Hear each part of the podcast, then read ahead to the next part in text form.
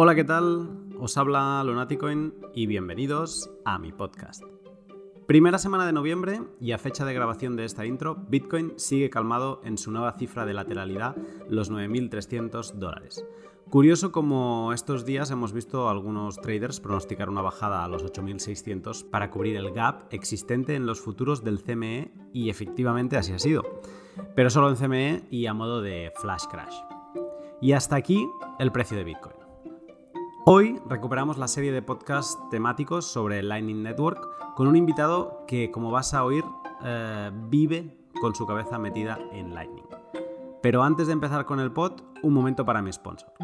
Si no escuchaste el pod de la semana pasada, te lo recomiendo. Y no solo porque Sergi Delgado explica de forma deliciosa cómo se confirma una transacción de Bitcoin, sino porque también estrené sponsor y estoy muy contento de poderlo hacer con Bitter Exchange, que es un servicio que utilizo semanalmente. ¿Por qué? Eh, bueno, pues para entender el por qué eh, te tengo que explicar antes lo que es la filosofía de apilar satoshis o stack sats en inglés. Y esto es acumular pequeñas fracciones de Bitcoin sistemáticamente durante un periodo de tiempo. ¿Y por qué lo practico? Mm, para ahorrar en Bitcoin, eh, pero sobre todo para ahorrar en Bitcoin reduciendo mi exposición a su volatilidad en euros. Así promedio su coste entre todas las compras semanales que realizo. En vez de comprar, digamos, Bitcoin de golpe, lo hago pues de a poco a poco. ¿Y por qué Bitter encaja también en esa filosofía? Pues por dos motivos principalmente. El primero eh, es porque me hace fácil sistematizar transferencias semanalmente e ir comprando poco a poco Bitcoin. Y segundo, porque los satoshis que compro los recibo en la wallet que yo deseo sin tener que pagar una fee adicional por extraerlo del exchange. En todo el proceso pago una única fee para los mineros de Bitcoin y una pequeña comisión de Bitter del 1,5%. Y lo más importante es que el precio al que se intercambian mis euros por Bitcoin es el precio de mercado, sin márgenes ocultos eh, habiendo inflado el, el precio. Yo, por ejemplo, cada lunes después del café entro a mi banco y hago una transferencia a Bitter con mi código de cliente como concepto. Y ya está, ya sé que tengo satoshis en camino a mi wallet. Antes eh, lo hacía con SEPA convencional y tardaba algo menos de 24 horas en recibir el email de confirmación. Ahora ya lo hago con SEPA Instant y en cosa de 5 minutos recibo el email confirmando la recepción y la compra de mis preciados satoshis. Y así cada semana, apilando satoshis directamente a mi wallet con Bitter. Así de fácil. Si eres residente de la Unión Europea, échale un vistazo en getbitter.com, eso es eh, g e t b i t t r.com. Pues bien, después de recordarme lo mucho que me gusta acumular sats, os hablo del pod de hoy. En el pod de hoy hablo con Darío Schneidermanis, eh, CEO de Moon Wallet, que me acompaña para seguir explicando los diferentes actores y elementos de la arquitectura del Lightning Network. Primeramente recuperamos las dudas que quedaron del L35 y seguimos explicando las watchtowers, los submarine swaps, la privacidad en Lightning, looping, loopout, splicing, splice out y el atomic multipath payment. Y no conformes con eso, también repasamos el ABC de Moon Wallet, una wallet de Bitcoin centrada en la usabilidad y con el foco en hacer indistinguible los pagos on y off chain, respetando, eso sí, siempre la no custodia de los fondos. Así que, sin más, os dejo con el pod. Darío, buenas tardes. Un gusto estar acá, un placer. ¿Cómo estás? Todo tranquilo, la verdad, todo muy bien. Acá trabajando un poco y tomándome un rato para, hacer el podcast. Darío Schneidermanis, CEO de Moon Wallet desde Buenos Aires. Eh, bueno, eh, te conocí en Berlín y tuvimos una, una, buena charla en The Lightning Conference y a raíz de ahí, incluso en esa charla que me motivó mucho porque me acuerdo que yo estaba derrotado ese día. Creo que fue, no sé, no sé si fue el primero o el segundo, pero no sé por qué motivo ya estaba como muy cansado. Y me acuerdo que empecé a hablar un poco contigo y casi como que me encendiste el cerebro y, te dije, bueno, sentémonos un momento, déjame apuntar unas cosas. Y, ya desde ese momento pues eh, tenía muchas ganas de, poder sentarme un momento contigo y, hablar tranquilamente. Eh, para quien nos esté escuchando y, y no sepa quién es Darío, eh, me gustaría hacerte una, la pregunta. Normalmente pregunto cómo, cómo la gente cae a, Bitcoin. A ti te, me gustaría preguntarte a qué te dedicas en el mundo cripto y desde cuándo. Bien, eh, diría que la primera vez que escuché de Bitcoin fue alrededor de 2011. Eh, leí el paper, me pareció muy interesante, pero no, no llegué mucho más de eso. Y luego en 2013, eh, con varios amigos, volvimos a escuchar de Bitcoin y empezamos a introducirnos un poco más en tema. justo una conferencia bastante interesante acá en Argentina sobre, sobre Bitcoin a finales de 2013 y desde ese momento entré al rabbit hole y eh, cada vez eh, más metido. Eh, y empecé con proyectos personales, haciendo algunos trabajos de consultoría para empresas que se estaban, se querían meter en Bitcoin de alguna manera u otra, algunos exchanges y, y otras empresas. Y mm, ya para 2015 empecé a trabajar full time en, Bitcoin. Y realmente algo que, veíamos en el momento es eh, la dificultad de usar Bitcoin y como todas estas promesas súper interesantes de no custodia, de, ser el único eh, que tiene acceso a tus fondos eh, y hacerlo accesible para todo el mundo, banking the unbanked. Eh, pero a nivel usabilidad todavía tenía mucho para avanzar, así que decidí arrancar una wallet con el objetivo este de, poder hacer accesible a, la mayor cantidad de gente posible eh, a estas tecnologías nuevas e innovadoras, digamos, a lo nuevo que traía Bitcoin a la mesa. Eh, y poder usar Bitcoin de manera segura creo que es algo que hoy es extremadamente difícil incluso para gente muy técnica y que entiende todos los detalles de lo que está pasando.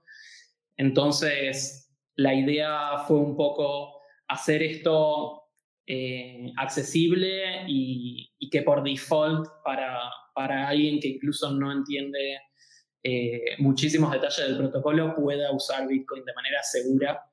Eh, y, interactuar con otra gente, ¿no? Como mm. no tener que estar pensando en adreses, eh, sino a quién le quiero pagar, poder hacer pagos online de manera instantánea, de manera barata, y que creo que eso finalmente después de muchos años de esperarlo, eh, Lightning Network lo está trayendo a la mesa.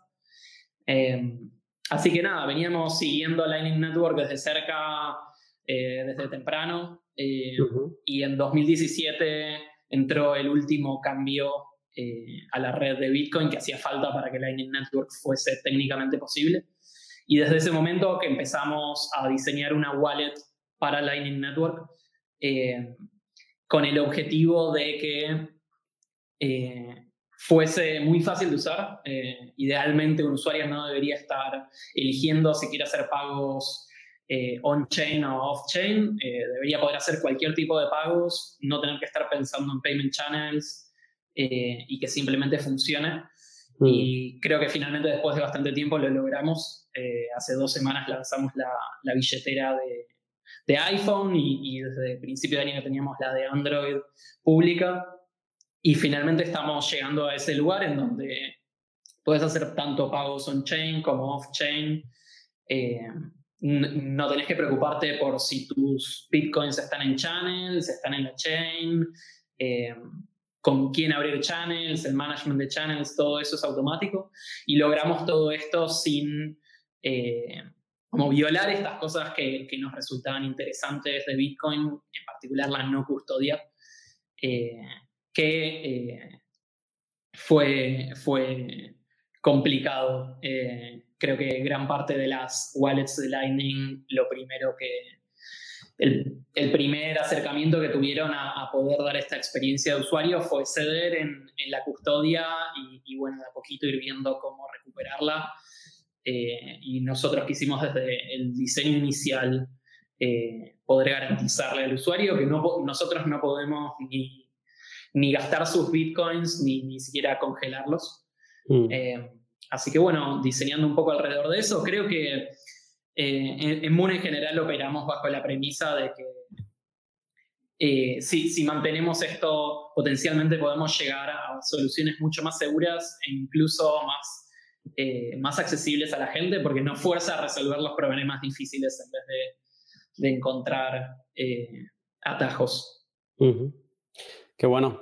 Eh, bueno, especialmente sobre Moon, eh, ahora vamos a hablar de, otros temas, pero casi que muchos de estos temas creo que nos van a servir para, entender eh, unas preguntas que tengo preparadas al final sobre Moon Wallet, para, sobre todo para saber cómo funciona, porque dicho es muy, es muy fácil, ¿no? Sí, es una wallet que puedes utilizar olvidándote del on-chain, off-chain y indiferentemente, pero eh, detrás pues hay un trabajo por parte del equipo para conseguirlo, ¿no? Y eso es lo que, lo que me interesa conocer, pero sobre todo antes y para llegar a entenderlo, no sé si, si escuchaste el primer pod que, que, hice sobre Lightning, que era Lightning 101, pero bueno, hicimos un repaso con, con Carlos Roldán de Satoshi's Games, de básicamente del funcionamiento, de la arquitectura básica de Lightning y cuál era su funcionamiento.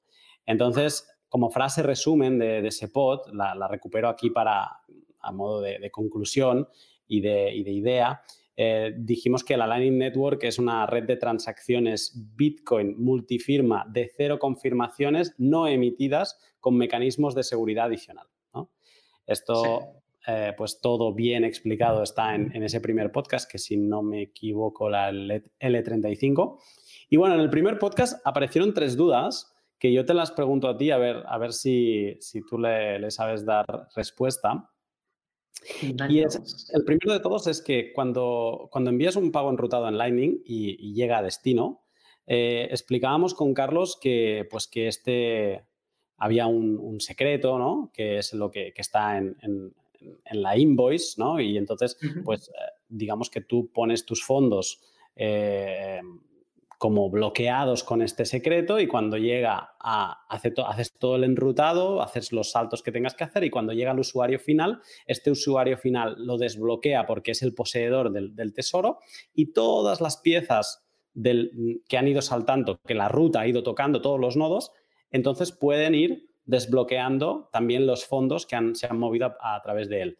Yo la duda que me quedó de ese pod, esta pregunta no se la hice a Carlos, pero sí que me quedó después escuchándole, eh, es de qué manera el, protocolo de Lightning hace que cuando el destinatario final desbloquea esos fondos, que todo el resto de la cadena conozca el, secreto también. ¿De qué manera automática eso pasa? Porque si no digo yo, el destinatario se podría volver egoísta y decir, yo lo desbloqueo, pero no te, no te muestro el secreto. ¿De qué manera esto sucede?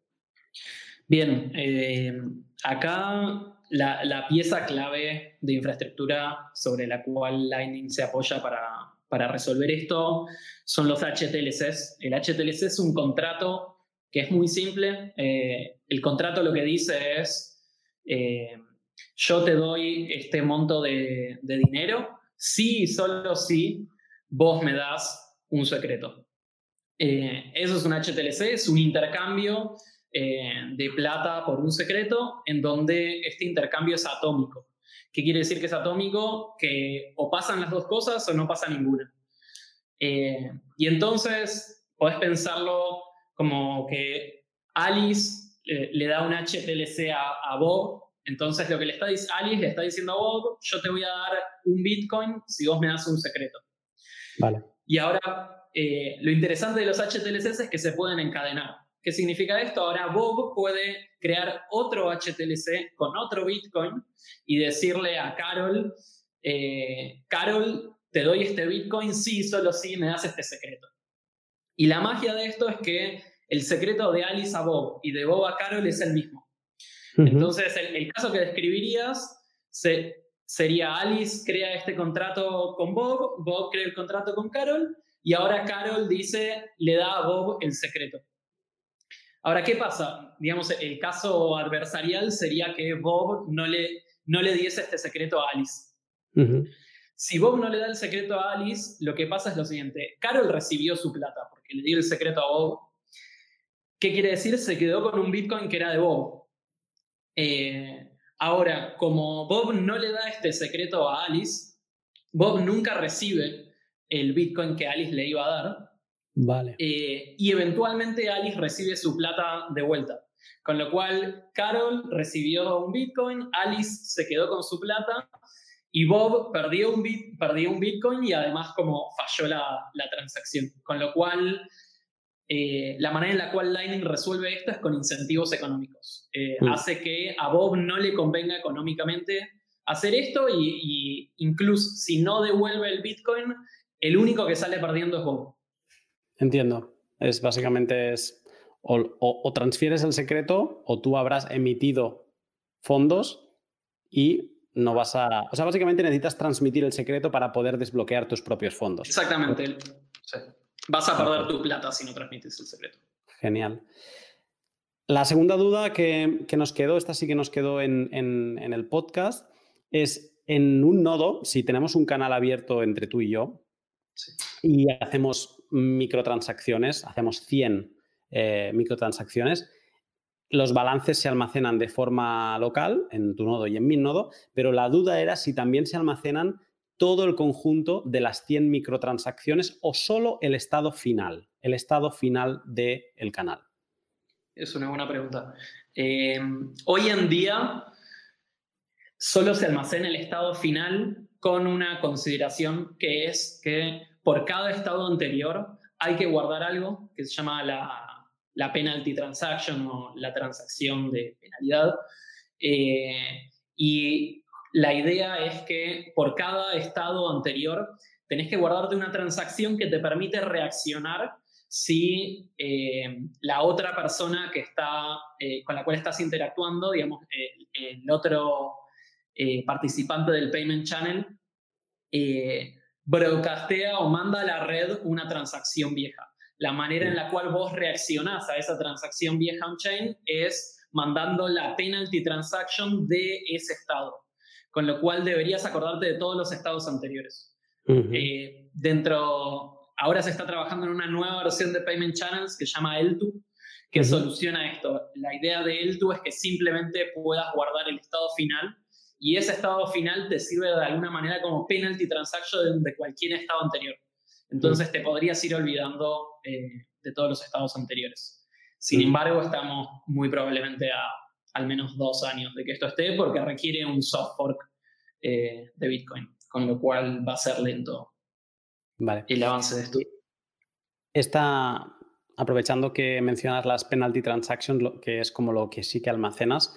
Eh, una duda que me quedó a mí interna es, eh, o sea, lo que me gusta de Lightning es que el, toda la, o sea, Lightning, los canales son elementos muy abstractos que funcionan muy bien para explicarlo, pero no dejan de ser una, multifirma, ¿no? Una transacción multifirma que por eso se pueden broadcastear en cualquier momento a la red Bitcoin porque habla el mismo lenguaje y por eso el tú no se puede implementar porque no habla el mismo lenguaje y necesita este pequeño software. Bueno, pero volviendo al caso en el que nos encontramos, eh, pues me gusta esto, ¿no? De entender que en cualquier momento se puede elevar a público eh, un estado del, canal porque es una dirección multifirma que se publica.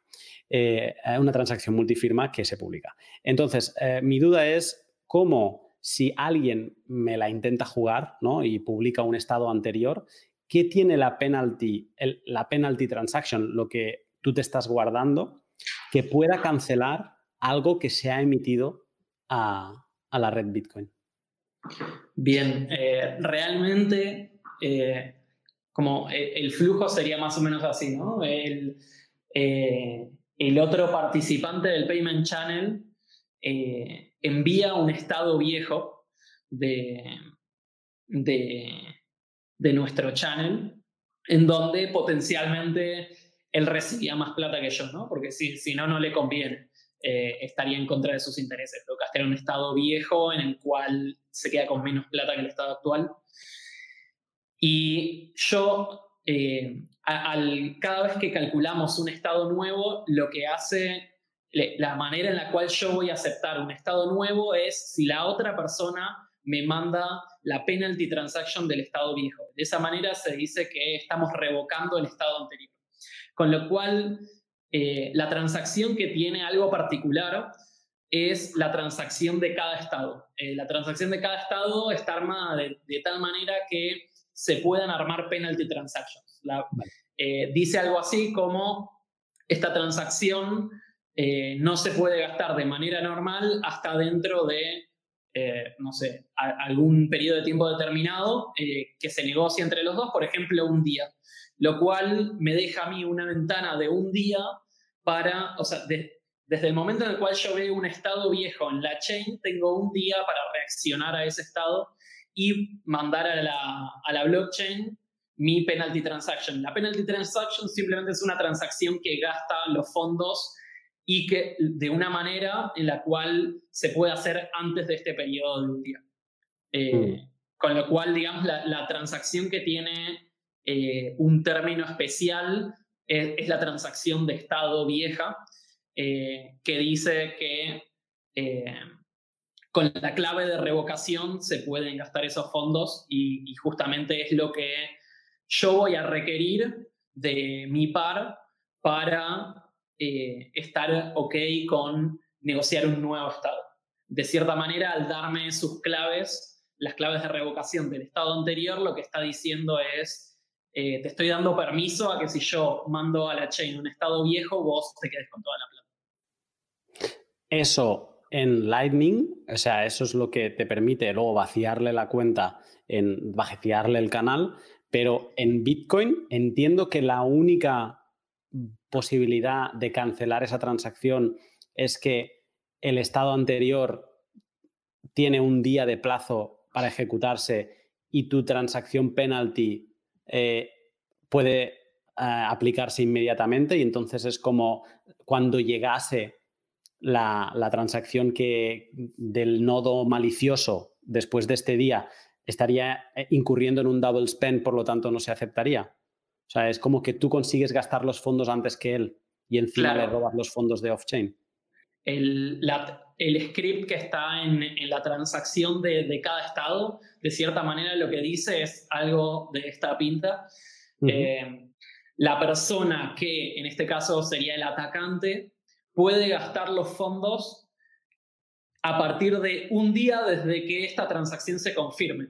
Es, eh, usa Object Sequence Verify, que es como te deja eh, dar una medida de tiempo relativa a cuando esta transacción se confirma. Entonces, yo puedo firmar esta transacción hoy, pero hasta que no se eh, mande a la red, no empieza a contar el tiempo. Entonces, una vez que el atacante manda esa transacción a la red, ahí empieza a contar el reloj y hay un día en el cual sí se puede gastar, entonces el script lo que dice es, eh, después de un día el atacante lo puede gastar, pero en cualquier momento, usando la clave de revocación, el, el que está siendo atacado puede recuperar toda la plata. Es, muy ingenioso esto y al final es, la gracia de Bitcoin que le puedes poner pocas cosas, ¿no? Que dicen que Bitcoin, a los de Ethereum o, gente que conoce, entiende poco, ¿no? Lo que las capacidades de Bitcoin, dicen, no, Bitcoin es que no, no tiene smart contracts, ¿no? Sí, sí que tiene, lo que pasa que son muy simples y no, no, no tienen la capacidad de, de, Ethereum, pero es muy ingenioso eh, el, el, sistema en que, en que se implementa Lightning. Y un caso concreto que le planteé a Carlos al final del pod es, pues abrimos un canal tú y yo y ponemos un, Bitcoin, ¿no? Yo lo pongo, lo pongo hacia ti. Te envío medio Bitcoin, ¿vale? Tenemos un estado, tú me das un servicio y tenemos un estado en el que yo tengo medio Bitcoin y tú tienes medio Bitcoin. Te envío mi otro Bitcoin y tú me vuelves a dar un servicio, y yo me quedo a cero, tú te quedas con un Bitcoin. Entonces, eh, yo intento jugártela. Intento eh, elevar a público tanto el primer estado como el segundo, da igual, pero un estado donde tengo más que cero.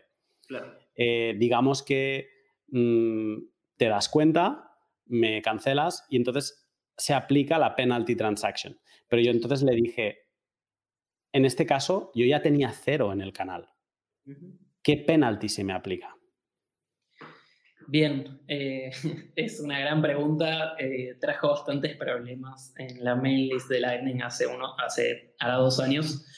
Em, la idea es que, bien, o sea, la, penalty transaction lo que va a lograr es simplemente lo mismo que hubiese pasado si vos hubieses colaborado, que es eh, la persona, o yo en este caso, me quedo con todos los bitcoins, pero que es el estado en el cual estábamos de acuerdo en, que estábamos. Em, y esto eh, realmente, o sea, el problema que está de fondo eh, a, esta situación que acabas de describir es que si el channel llega a un estado en el cual uno de los dos participantes tiene saldo cero, entonces esa persona ya no tiene un incentivo económico para cerrar esto de manera colaborativa. Eh, realmente le da lo mismo qué pase con esto, si se manda a un estado viejo o no, y, dado eso, ¿por qué no intentarlo, no? O sea, ¿por qué no eh, broadcastear un estado viejo y ver si pasa? La manera en la cual realmente esto no, no tiene una solución. La manera en la cual hoy se está atacando desde el lado de protocolo de Bitcoin es con algo que se llama la Reserve Capacity. Eh, y básicamente lo que dice es, eh, una vez que recibís plata en un channel, o sea que, que, el monto de plata o la capacidad que tenés vos en un channel es mayor que cero, es, esa capacidad no puede bajar a menos de un 1%. Eh, ¿Qué quiere decir eso? Que en la práctica vos no podés llegar a saldo cero en un channel, siempre tiene que haber un 1%. Cuando se cierra el channel vas a recuperar esa plata, eh, pero eh, pasa esto y está trayendo bastantes, nos está trayendo bastantes problemas a los desarrolladores de wallets porque a nivel experiencia de usuario es bastante difícil explicarle al usuario que está pasando esto y que tiene plata que no puede usar, pero que es de él y que en el futuro la va a tener. Eh, sí, es bastante complejo. Eh, y simplemente la manera en la cual lo resolvieron es decir, bueno, que nunca llegue el saldo a cero y entonces mm. nunca se llega realmente a esta situación en donde ya no existe incentivo económico. Es interesante, es interesante este caso. Al final el, llegar a esta situación ¿no? y el, ver cómo, cómo, se soluciona. Em, pues bien, resueltos estas, estas, dudas, hoy el, el, pod podríamos decir que va, aparte de hablar de, de Moon Wallet, como haremos al final, va de, podríamos decir mal dicho, palabrejas que se escuchan en el entorno Lightning, pero que vamos a intentar ordenar en dos campos. ¿no? Eh, hablaba con, con, Sergi Delgado eh, de PISA Research en, el último podcast de, pues de a lo que se dedican, ¿no? Y ellos en concreto mm, trabajan las, uh, las watchtowers, ¿no? Es un sistema de terceros de, de watchtowers o atalayas, yo creo que se utiliza más la, la palabra en inglés. Y él decía que, que las, ahora entraremos en, detalle, pero que las watchtowers son necesarias porque a diferencia de Bitcoin puro y duro, que tú tienes tu wallet, incluso puedes borrarlo todo, memorizar la semilla y, no te hace falta nada más, sigues teniendo tu, tu balance en tu cabeza, mm, no te hace falta estar online. Pero en Lightning hay lo que en inglés se dice always online assumption, es que se asume que siempre tienes que estar online, ¿vale? Y esto lo comentamos el, otro día con Carlos, que es por, o sea, hay la situación esta en que alguien puede publicar, eh, se me ha roto el nodo, ¿no? Eh, porque todo es muy friendly y todo es muy, muy, que, la gente no se da cuenta de los peligros. Se me ha roto el nodo, voy a tardar una semana en, en recuperarlo. Que tú puedas estar conectado a un nodo malicioso, como estábamos comentando ahora, y que entonces diga, ah, pues no va a poder estar revisando la red porque su nodo se ha roto y puedo broadcastear un estado anterior que me beneficie. Y nadie, nadie me va a decir nada porque su nodo se ha quemado. Y para eso, él, Carlos, me dijo que entonces Lightning, eh, pues que existían las atalayas, las watchtowers. Entonces yo te pregunto, eh, un poco en general profundizar si, eh, para qué sirven las atalayas. Bien. Eh, creo que acá, en general, cuando, cuando cuento sobre Watchtowers, eh, la primera distinción que, es bastante interesante de hacer, y esto es un concepto que va mucho más allá de, Bitcoin y es, algo en lo cual se habla en el ambiente de seguridad. Eh, en general, el modelo de seguridad de Bitcoin es un modelo de seguridad proactiva, en donde al, yo hacer una operación, eh, me aseguro de que, eh, por ejemplo, al firmar una transacción, me aseguro de que solo yo puedo hacerlo y mi plata está segura. Lightning eh, cambia a, un modelo distinto en donde se llama seguridad reactiva. Yo tengo que reaccionar ante eventos de terceros para asegurarme. No, no estoy asegurado por default, digamos. Lightning tiene, tiene, digamos, este modelo de seguridad. ¿Por qué? Porque en cualquier momento un participante de, un canal de pagos eh, puede mandar a la red un estado viejo y yo tengo que reaccionar ante eso y eh, tomar alguna medida de seguridad. Ahora, todos los modelos de seguridad reactiva tienen el problema de que el atacante lo que puede intentar hacer es hacerme un denial of service. ¿Qué sería eso? Básicamente intentar que yo no me entere que tengo que reaccionar. Em, y eso en el mundo moderno puede pasar de muchas maneras. Eh, en particular, la más simple de esas es que yo no esté online. El atacante puede esperar a saber que, eh, no sé, puse en Twitter que me estoy yendo de viaje eh, y cuando yo estoy arriba del avión mandar esa, esa transacción y por más de que yo esté súper atento, nada, va, va a encontrar un periodo de tiempo en el cual yo no estoy online. Eh, y digamos, esas son las maneras más simples, pero después hay un montón de, maneras sutiles en las cuales eh, yo puedo no enterarme, sea porque mi software tuvo un problema, porque mi computadora se reinició, lo que sea. Eh, y básicamente el modelo de Watchtower lo que trae a la mesa es el outsourcing de, de estas, de estas responsabilidades, ¿no? Usar a terceros para monitorear eh, estos eventos ante los cuales uno tiene que reaccionar y tomar las, medidas necesarias para recuperar los bitcoins. Y algo, eh, no, no, no, estoy al tanto de, cuán profundo llegaron con Sergi, pero un par de, las propiedades interesantes de, los modelos de Watchtower que se están planteando son, por un lado, poder usar múltiples watchtowers en donde yo estoy cubierto si tan solo una de esas watchtowers reacciona. Eh, porque las watchtowers en sí también pueden tener problemas de que están offline, de que tienen algún problema eh, y por un periodo de tiempo no, no, pueden reaccionar. Y por el otro lado, que incluso aunque yo le estoy diciendo un montón de watchtowers que eh, estas son, estos son mis estados pasados y tienen que reaccionar si yo no estoy online, eh, esto se puede lograr de una manera eh, privada, digamos, sin perder privacidad. Yo le puedo dar datos a las watchtowers que las dejen reaccionar eh, y al mismo tiempo no estar informándolos de exactamente qué es lo que pasó en nuestro channel. Lo cual es bastante interesante, pero bueno, todavía hay un montón de, de investigación por delante y creo que, los chicos de PISA eh, son los que más están trabajando en eso. Eh, y queda bastante todavía por, por resolver, pero diría que eh, tanto si la manera de, de, tener Lightning es con un nodo en un celular o con un nodo en un servidor o en una computadora, donde sea, creo que son bastante claves e importantes las watchtowers para Lightning porque no importa cuán redundante, cuán eh, disponible sea la manera en la cual estés corriendo tus nodos, siempre puede pasar algo que haga que no estés available, no estés disponible en el momento que hace falta.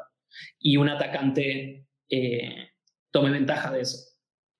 Genial. Eh, ahora te, iba a preguntar qué tipo de comunicación existe entre una Watchtower y, tu nodo. Tu nodo nos quedó claro el otro día, pues, eh, qué tipo de, información almacena todo de forma local y mantiene los balances actualizados de todos los canales. Eh, y también hace la función de, watchtower, entre comillas, que si ve algo que no está correcto, pues puede broadcastear a la red. Pero, ¿cuál es la comunicación entre un nodo y una watchtower? ¿Le, explica absolutamente todo? Eh, ¿O puede haber incluso watchtowers que solo se encarguen de, de algunos canales en concreto? Y luego también te quería preguntar si si una Watchtower no deja de ser como un espejo de un nodo, pero sin funcionalidad de, firmar, por decirlo de alguna manera. Claro. Eh, depende del modelo de Watchtower. Eh, hay varios modelos que se están proponiendo hoy en día. Diría que el más sofisticado hoy es el de PISA. y más allá de eso, lo que comparten casi todas las propuestas de Watchtower es que hay solo una pieza de información que, le darías a la Watchtower, que es las penalty transactions, digamos, esto que tienen que mandar a la red eh, en caso de que, de que, alguien te quiera atacar. Eh, y eh, de hecho es un poquito menos que las penalty transactions porque realmente solo pueden completar la penalty transaction para llegar a una transacción válida las watchtowers al completar con lo que está pasando en chain. ¿Qué quiere decir eso? Recién al ver eh, un cierre no colaborativo, digamos, un ataque en, la red, es que juntando esa información y la parte de la penalty transaction que tiene la Watchtower puede terminar de completar esta información y mandar la transacción a la red. Y de esta manera es que se preserva la privacidad de los usuarios, porque con, con digamos, el, la porción de penalty transaction que tiene la Watchtower antes de ver un ataque, eh, no puede saber exactamente, por ejemplo, los montos eh, que se están usando en el channel, quién le está pagando a quién, etc. Eh, pero sí, diría que hoy en día la, la, información que un nodo tiene que mandarle a una Watchtower es una penalty transaction por cada estado y por cada estado de cada channel eh, y la Watchtower tiene que guardar todos estos estados hasta que se cierre el channel. Una vez que se cierra el channel, puede descartar todos los estados que tenía. La manera en la cual el tú cambia esto es que, si bien eh, tiene que acordarse, digamos, del último estado, pero no tiene que guardar todos. Eh, es una mejora de eficiencia en donde realmente por cada channel solo deberían guardar un estado, pero aún así cada vez que cambia el estado tiene que, tenés que avisarle a la Watchtower. Em, y comparando, digamos, la funcionalidad de la Watchtower con la de un nodo, creo que las Watchtowers son extremadamente más simples. Eh, los nodos hacen un montón de cosas hoy en día, son piezas de software bastante complejas eh, que manejan encripción, manejan claves, manejan negociación de HTLCs, negocian una red de peers, negocian eh, tienen la funcionalidad de encontrar rutas por la red, tienen la funcionalidad de rebalancing, eh, todo esto. Eh, una Watchtower no, no, no, tiene por qué encargarse ni enterarse de qué está sucediendo. La Watchtower solo mira a los bloques de la red de Bitcoin buscando ciertas transacciones que se ven de cierta manera y macheándolas, encontrando a qué penalty transaction corresponden si es que tiene que reaccionar de alguna manera. Eh, es bastante más simple, digamos, a nivel funcionalidad, sin embargo, a nivel protocolo todavía hay mucha, mucha investigación por delante. Perfecto. Eh, ¿Las puedes armar tú mismo o tienes que recurrir a un servicio de terceros? Sí, potencialmente podrías armarla. Eh, las ventajas de, de armar vos una Watchtower es que no necesitas hacer un protocolo complejo para evitar, proteger tu privacidad porque sos vos mismo. Eh, creo que eso simplificaría bastante la funcionalidad de las Watchtowers. De todas maneras, creo que eh, de acá a unos años lo que, lo que vamos a querer como, como usuarios finales es tener la mayor redundancia posible, ¿no? O sea, incluso aunque todo salga mal, lo ideal sería que siempre haya alguien que esté velando por mi seguridad. Con lo cual, incluso aunque yo tuviese mis propias watchtowers, creo que contrataría watchtowers externas. Mm. Creo que el, eh, caso que te viene a la cabeza, al, menos a mí, es decir, bueno, no voy a tener una watchtower en el mismo eh, emplazamiento, porque si se va la luz ¿no? Eh, eléctrica, pues estamos en, la misma situación. No, y pienso, no, la casa de mis padres, ¿no? O en casa de un familiar. Pero al final, os parece una tontería ahora, pero puede haber un corte eh, eléctrico en todo el país o en toda la región y al final lo que quieres seguramente es tener una watchtower en Corea que eh, esté totalmente, mm, o sea, que no le pase nada de lo que te pueda estar pasando a ti a nivel físico, ¿no? O, pues una tormenta eléctrica o lo que sea, ¿no? Exactamente. Sí, eh, realmente es una pregunta de cuánta redundancia querés eh, mm. y ante cuántas eventualidades querés estar protegido. En general, la manera en la cual pensamos la seguridad es eh, hacernos la pregunta de cuántas cosas tienen que salir mal eh, para que nuestra plata esté en riesgo. Y lo que querés en general es, que eh, haya la mayor cantidad de capas protegiéndote. Y esto es redundancia, por ejemplo, de tener una watchtower en cada continente. Claro. Ya, dependiendo también, obviamente, de, de, la cantidad de plata que, que uno esté manejando, ¿no? Como estas medidas van van haciéndose más importante a medida que uno va eh, manejando cada vez más plata. Genial. Pues esto sería una palabra muy, que son las Watchtower, muy relacionada con uno de los, podríamos decir, problemas o, grandes diferencias de lo que estamos acostumbrados en Bitcoin on-chain, que es la, asunción de, que tienes que estar siempre online, no puedes desconectarte y pensar que estás seguro teniendo canales abiertos. Y luego hay otro gran problema o otra vez, no es, quizás no es un problema, quizás es una manera distinta de funcionar eh, viniendo de Bitcoin, que es el rebalanceo de canales. ¿vale? Explicamos, yo creo que bastante en detalle qué es un canal con Carlos. Si alguien tiene dudas o ha aterrizado en este podcast por primera vez, pues le recomiendo que se escuche sobre todo la primera parte que, grabamos con Carlos para entender que los, eh, los canales pues son eh, bidireccionales porque conectan dos partes, pero ahora mismo eh, el flujo es unidireccional. Y bueno, para entender bien, bien cómo funcionan, yo os recomiendo que, le echéis un vistazo a, ese, a ese, podcast. Pero bueno, no sé si tú podrías explicar más allá de los canales cuál es el problema, en resumen, cuál es el problema cuando se habla de, rebalanceo o de capacidad en Lightning. Bien.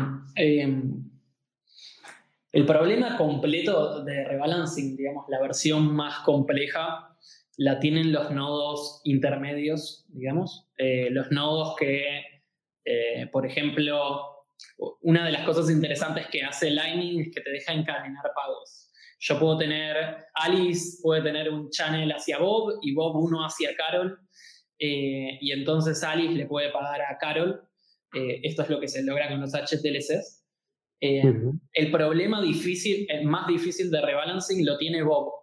¿Por qué? Porque Bob eh, tiene que tener preabierto un channel hacia Carol con tanta plata como Alice vaya a querer pagarle en algún momento futuro. Y Bob tiene que hacer esto antes de que Alice incluso sepa que le quiere pagar a Carol, ¿no? Mm. Eh, si, si vos querés, como, como no intermedio, como siendo Bob, eh, querés, no tenés un channel con suficiente capacidad abierto hacia Carol eh, y Alice te dice le quiero pagar a Carol, en ese momento ya es tarde. ¿Por qué? Porque vas a tener todos los problemas de Bitcoin on-chain, que es, vas a tener que esperar confirmaciones, vas a tener que pagar comisiones on-chain, etc. Eh, entonces, en el fondo, la tarea de Bob es adivinar o adelantarse a que Alice va a querer pagarle a Carol eh, y un rato antes haber abierto un channel hacia Carol con eh, suficientes fondos para que Alice pueda hacer su pago. Ahora, esto es una imagen muy simple, pero ¿qué pasa si hay un montón de Carols? ¿Qué pasa si Bob está conectado a Carol, Dave y 10 otras personas? El trabajo de, eh, de Bob, bien, por, hacer este, este trabajo de hacer como de pasamanos de pagos entre Alice y Carol, eh, el incentivo para hacer esto de Bob es que cobra una comisión por cada, por cada pago que logre rutear. Ahora, si Bob está conectado a un montón de otros nodos, en el fondo eh, lo que Bob está haciendo es poner dinero de su bolsillo para abrir channels hacia, distintas, eh, hacia distintos nodos y su objetivo es ganar ganar dinero de las comisiones de cada pago que rutea. Entonces, el problema que Bob quiere resolver es, dada una cantidad de dinero que Bob tiene, cómo hace para eh, elegir en qué channels pone ese dinero y de qué manera los mueve, porque esto es un problema dinámico que va cambiando a medida que va pasando el tiempo. De pronto Carol recibe un montón de pagos, pero ahora Alice es la que recibe más. Entonces, el problema de Bob es cómo administro mi plata y cómo la asigno a channels de la manera en la cual yo pueda ganar la máxima cantidad de comisiones posible. Y ese es el problema de rebalancing. El problema de rebalancing es cómo hago para eh, ubicar mis, eh, mis fondos de manera lo más eficiente posible. Ahora, eh, si yo simplemente soy un usuario de, de Lightning y no me interesa rutear pagos, el problema es un poquito más simple. y la idea es cómo hago yo, por un lado, para hacer pagos en el futuro cuando quiera hacerlos por Lightning eh, y para eso eh, en general la respuesta es, bueno, voy a elegir abrir mis channels hacia nodos que estén muy bien conectados, estén en general online y con eso alcanza en general. Eh, por el otro lado, la, otra pregunta que, que, tengo que responder es cómo hago para recibir plata. Y para recibir plata necesito que otra, otro nodo decida abrir un channel en dirección eh, a mí, digamos, eh, necesito un Bob que esté dispuesto a abrir un channel hacia mí para que yo pueda recibir plata en el futuro. Eh, y en general esto justamente tiene un costo financiero, ¿no? Bob está, al poner la plata en un channel hacia mí, se está perdiendo otras oportunidades de ponerlo en otro lado. Eh, con lo cual hoy todavía no está claro eh, cuáles son los incentivos de Bob para hacer esto. Eh, hay distintas empresas que están teniendo distintas respuestas a esto. Por ejemplo, hoy Bitrefill está ofreciendo un servicio en el cual ellos abren un channel hacia un usuario a cambio de un, un, precio mensual. yo les pago una mensualidad y ellos mantienen eh, cierta capacidad eh, en channels hacia mí para que yo pueda recibir pagos. Es, eh, es interesante esto que, dices y, a lo mejor alguien puede estar pensando, ¿por qué voy a pagar yo para que alguien abra un canal hacia mí? Y es que mucha gente, y esto es mi caso, yo en, en febrero cuando me uní a Lightning, pues lo primero que haces es lo, que, lo mismo que tú has dicho, buscas un nodo que esté bien conectado y abres un canal hacia él, ¿no? Entonces ya tienes un balance y dices, genial, eh, oye chicos, ya me podéis enviar fondos, ya estoy en Lightning y me he conectado a un nodo, pero como los fondos son de salida, porque yo me he conectado a otros, a yo, en verdad solo puedo enviar, pero no puedo recibir porque no tengo nada de fondo en el otro lado, ¿vale? Sí que podría pagar algo para luego ese mismo saldo que me volviese, ¿no? Pero de, cero, de inicio, una persona no solo tiene la dificultad de aprender cómo funciona Lightning, sino que encima tiene la dificultad de que tiene que encontrar a alguien que quiera abrir un canal con él, ¿no? Y eso es uno, el problema del balanceo y el problema de las capacidades es ese, que, que venimos de Bitcoin, que yo envío una transacción a quien quiera, solo necesito su public address y en, Lightning no es así. En Lightning tenemos que hablar de, canales, tenemos que hablar de capacidades. ¿no? Y, esa es, una parte que, bueno, que genera diferentes problemas que desde las diferentes implementaciones pues se está intentando dar solución. Eh, o sea, cuando empiezas a, investigar un poco, ¿vale? Porque hay, diferentes soluciones. Están los submarine swaps, están los, el, loop de, de, Lightning Labs, eh, está luego también lo de splice out y splice in, que, es interesante también.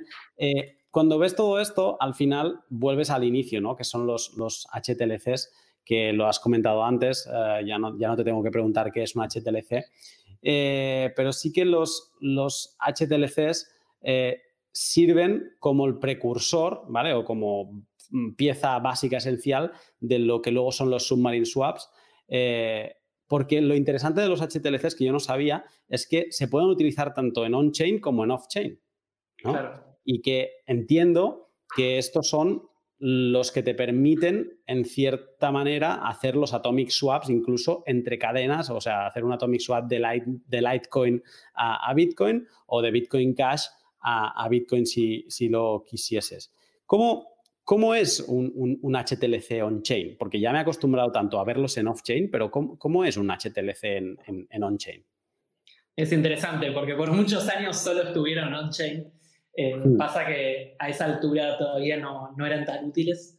Eh, el truco del HTLC es este, ¿no? Eh, que te deja encadenar cosas que no necesariamente pasan en el mismo lugar. Y por lo tanto, yo era este contrato en donde el contrato es: yo te doy este dinero, sí, solo si vos me das este secreto.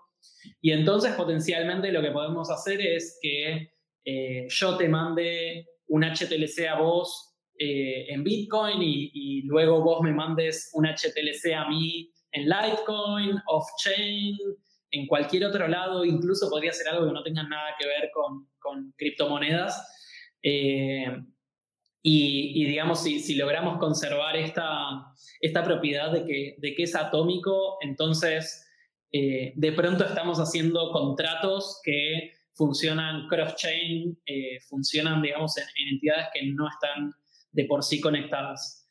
Eh, y al menos en Bitcoin la manera en la cual se ve esto es eh, una transacción que tiene un output, es decir, manda dinero eh, y ese output, lo que uno hace en Bitcoin, que esto en general no, no lo solemos pensar así porque es muy bajo nivel, pero en realidad en Bitcoin vos nunca le mandás plata a otra persona, sino simplemente mandás plata y especificás cuál es la condición que tiene que cumplirse para que esa plata se pueda gastar.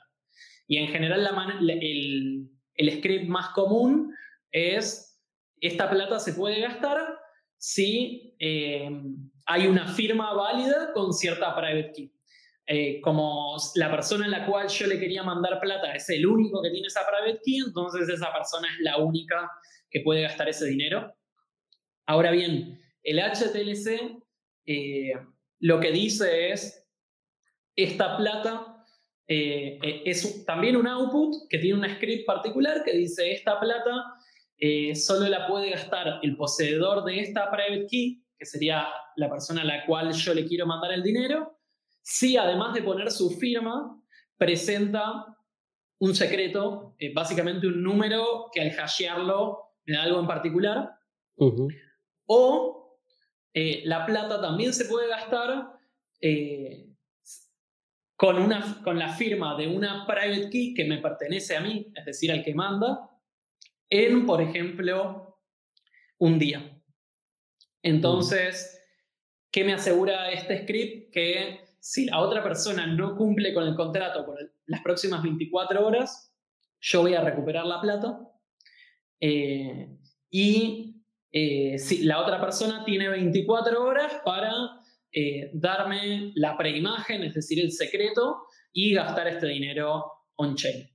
Mm. Eh, con lo cual, digamos, el, terminas, un HTLC en el fondo es un script que va en un output.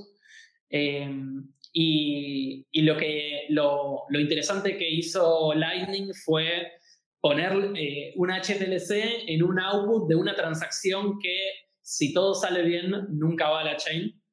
Eh, pero realmente si, si, dijésemos, por ejemplo, cada vez que se hace un update, eh, cada vez que se hace una actualización de un payment channel, esa actualización va a la chain, eso es un SubMarinSwap. Eh, ¿Qué quiere decir? Es, es, es una transacción on-chain que tiene un HTLC eh, con con esta condición que deja en Lightning, se usa, digamos, para encadenar eh, transacciones entre, entre distintos pares de personas que son los que comparten el payment channel. Vale, perfecto. Me, va perfecto porque me introduces los, los submarine swaps. Eh, los submarine swaps, como tú ahora decías, utilizan los, los HTLCs y te permiten hacer cosas como pagar una invoice de Lightning desde un pago on-chains, ¿no? a través de un swap provider, de un proveedor del, intercambio. Mm. Entonces, eh, entendido esto y entendido por qué se puede hacer, por este mecanismo de, poner una condición que es el secreto ¿no? y que al final, pues como hemos eh, comentado al principio, pues se, transmite ese secreto si, si lo que quieres es desbloquear los fondos. Yo te quería preguntar, ¿qué actores intervienen para que se lleve a, buen puerto un, submarine swap? Bien, eh, es una pregunta compleja porque cada vez hay más. Eh, en los últimos meses hubo varias propuestas de distintas versiones de, submarine swaps, pero en la versión más eh, completa y, la versión, digamos, común, hay tres actores. está la persona que quiere mandar dinero digamos que esto es un, submarine swap que quiere ir primero a hacer una transacción on-chain y luego una transacción off-chain. Eh, está la persona que está mandando, eh, mandando el dinero, que va a hacer una transacción on-chain. Está el swap provider, que lo que va a hacer es recibir la transacción on-chain y hacer el pago off-chain. Y está eh, la persona que recibe eh, que eh, para la persona que recibe acaba de recibir un pago off-chain normal. Ni siquiera se entera que, que hubo un submarine swap. Eh, ahora, hay muchas modificaciones de esto. Primero, el, swap puede funcionar también al revés, en donde el que manda hace un pago por Lightning y eso llega al swap provider y el swap provider hace una transacción on-chain hacia el que recibe. Eh, pero bueno, los roles ahí están dados vueltas, pero son más o menos los mismos. Hay una persona que trabaja on-chain, está el swap provider que hace de interfaz entre ambos mundos, y luego está la persona que trabaja solo en Lightning y que solo está viendo lo que pasa en Lightning. Vale. Eh, sí. No, te iba a decir, es que quien, no sé si te debe pasar igual, pero como los que estamos en el mundo Bitcoin, cuando escuchamos algo como swap provider, se nos enciende una alarma de centralidad, eh, pérdida de privacidad. Eh, ¿Quién es un swap provider? Bien, em, en general va a ser una empresa o un servicio que esté dando esto. En el fondo, si, si, nos ponemos filosóficos y empezamos a pensar qué es en el fondo un swap provider, cada nodo de Lightning es un swap provider. Lo que está haciendo es swaps de un channel hacia otro channel y tranquilamente el día de mañana podrían agregarse funcionalidad on-chain a los channels, a los nodos de Lightning y que cada nodo de Lightning sea un swap provider. Em, y, el swap provider, de cierta manera, tiene estas mismas garantías que un nodo de Lightning, eh, en el sentido de que es non-custodial. ¿Qué significa esto? Eh, todos los swaps o, o, los pagos en Lightning son operaciones atómicas. ¿Qué quiere decir?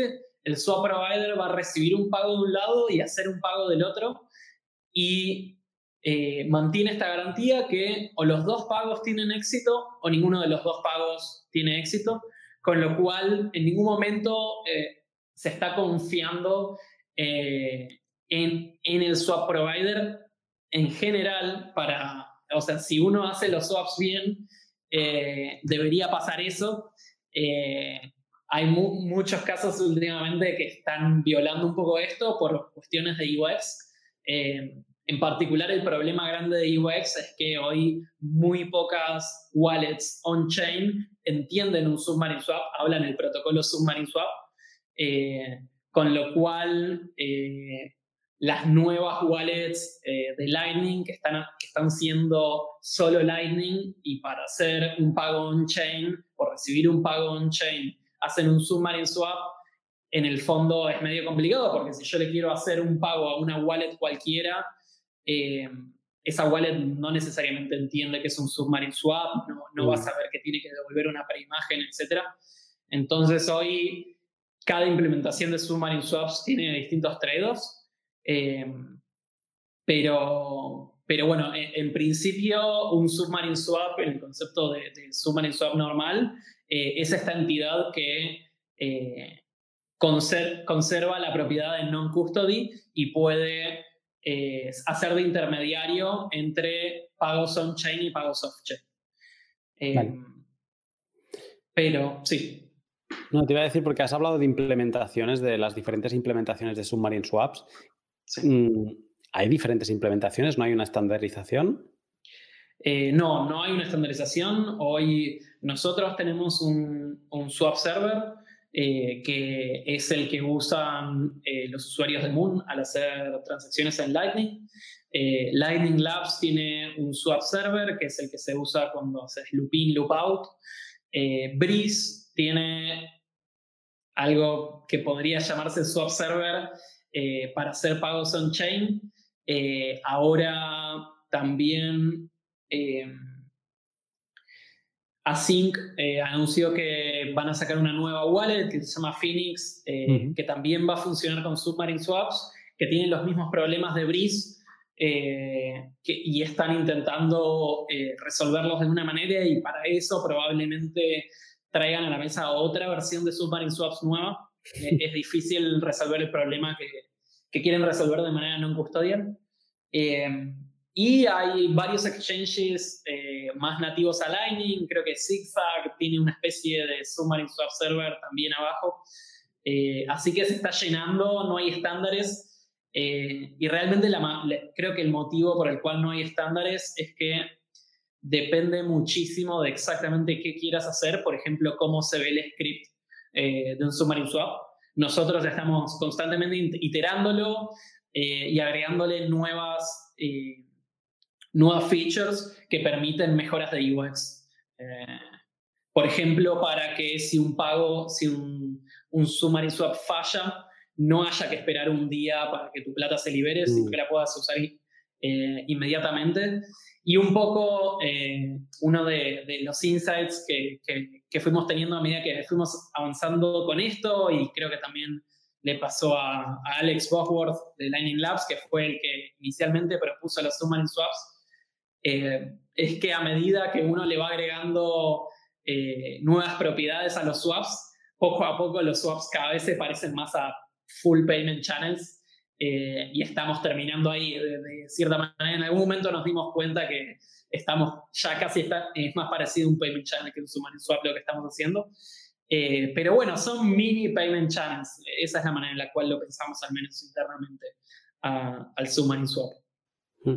¿Cómo eh, con un intermediario de por medio, que es el, el, servidor ¿no? de, de los swaps, ¿cómo queda la privacidad del usuario?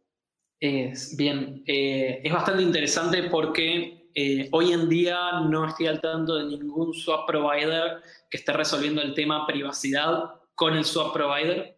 En general, eh, el swap provider sabe a dónde está yendo el pago on-chain o de dónde está viniendo el pago on-chain.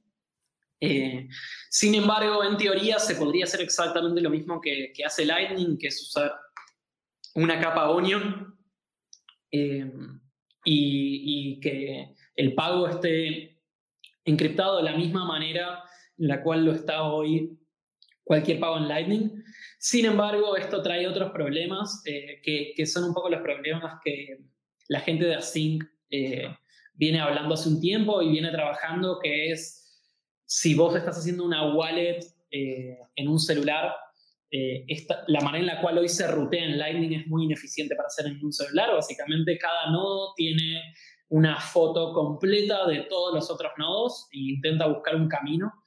Eh, eso es algo que es muy caro de mantener en un teléfono, con lo cual hicieron una propuesta de mejora para Lightning que se llama Trampoline Payments, eh, pagos de trampolín, en donde de cierta manera eh, se podría outsourcear, se podría usar un tercero para encontrar una ruta eh, por, por, Lightning. Y creo que a medida que esto se empieza a adoptar, que todavía tiene, tiene bastante tiempo hasta que sea adoptado, esto podría resolver los problemas, o al menos en parte, resolver los problemas de privacidad, tanto de Lightning como de swaps en mobile, pero hoy para celulares... Eh, sí, usar un swap server, eh, el swap server va a saber hacia dónde se está haciendo un pago y realmente para pagos mobile va a pasar también, eh, incluso aunque uses Lightning, porque hoy en día los celulares no están pudiendo rutear y, para,